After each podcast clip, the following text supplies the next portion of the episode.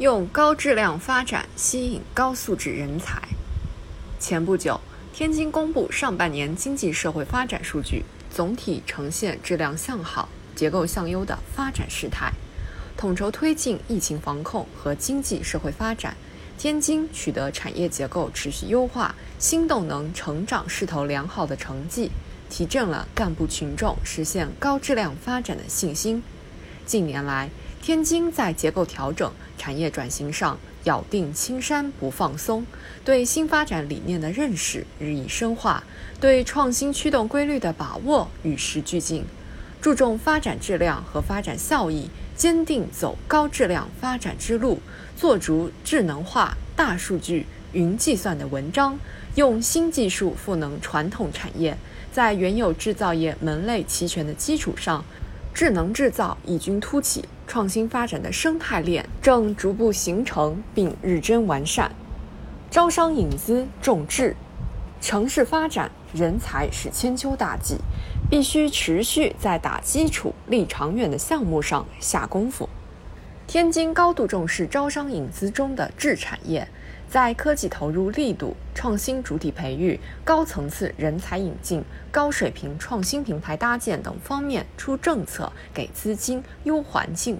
既注重把企业引进来，又重视为企业发展提供市场空间和应用场景，加快产业链、供应链协同复工复产，帮助联通上下游企业、网络安全、生物医药。动力电池等一批高科技智能化产业集群初具规模，为产业转型升级提供了强劲动力。创新发展重人，过去人跟着产业走，产业在哪里，人就在哪里；如今产业跟着人走，高技术人才在哪里，产业就在哪里。近年来，天津在广大干部中倡导。我就是营商环境，提出痛快办事的要求，受到越来越多企业的认可。可以说，哪里营商环境好，生态环境宜居宜业，人才就在哪里聚集，技术、资金、项目就往哪里汇聚。现在，天津发展正成为海河英才们的共识，制度供给重足。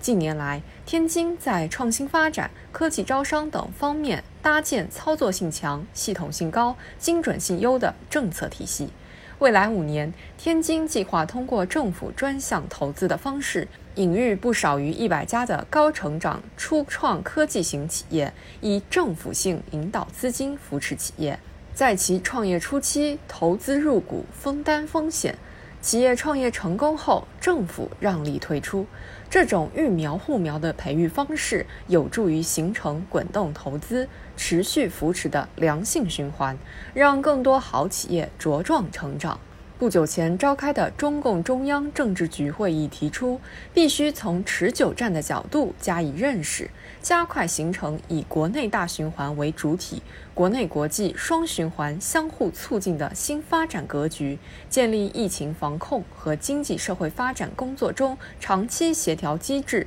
坚持结构调整的战略方向。更多依靠科技创新，完善宏观调控跨周期设计和调节，实现稳增长和防风险长期均衡。继续为产业结构调整注入动力，在以创新驱动为引领的高质量发展之路上稳步向前。天津一定能推动本地经济实现更好的发展。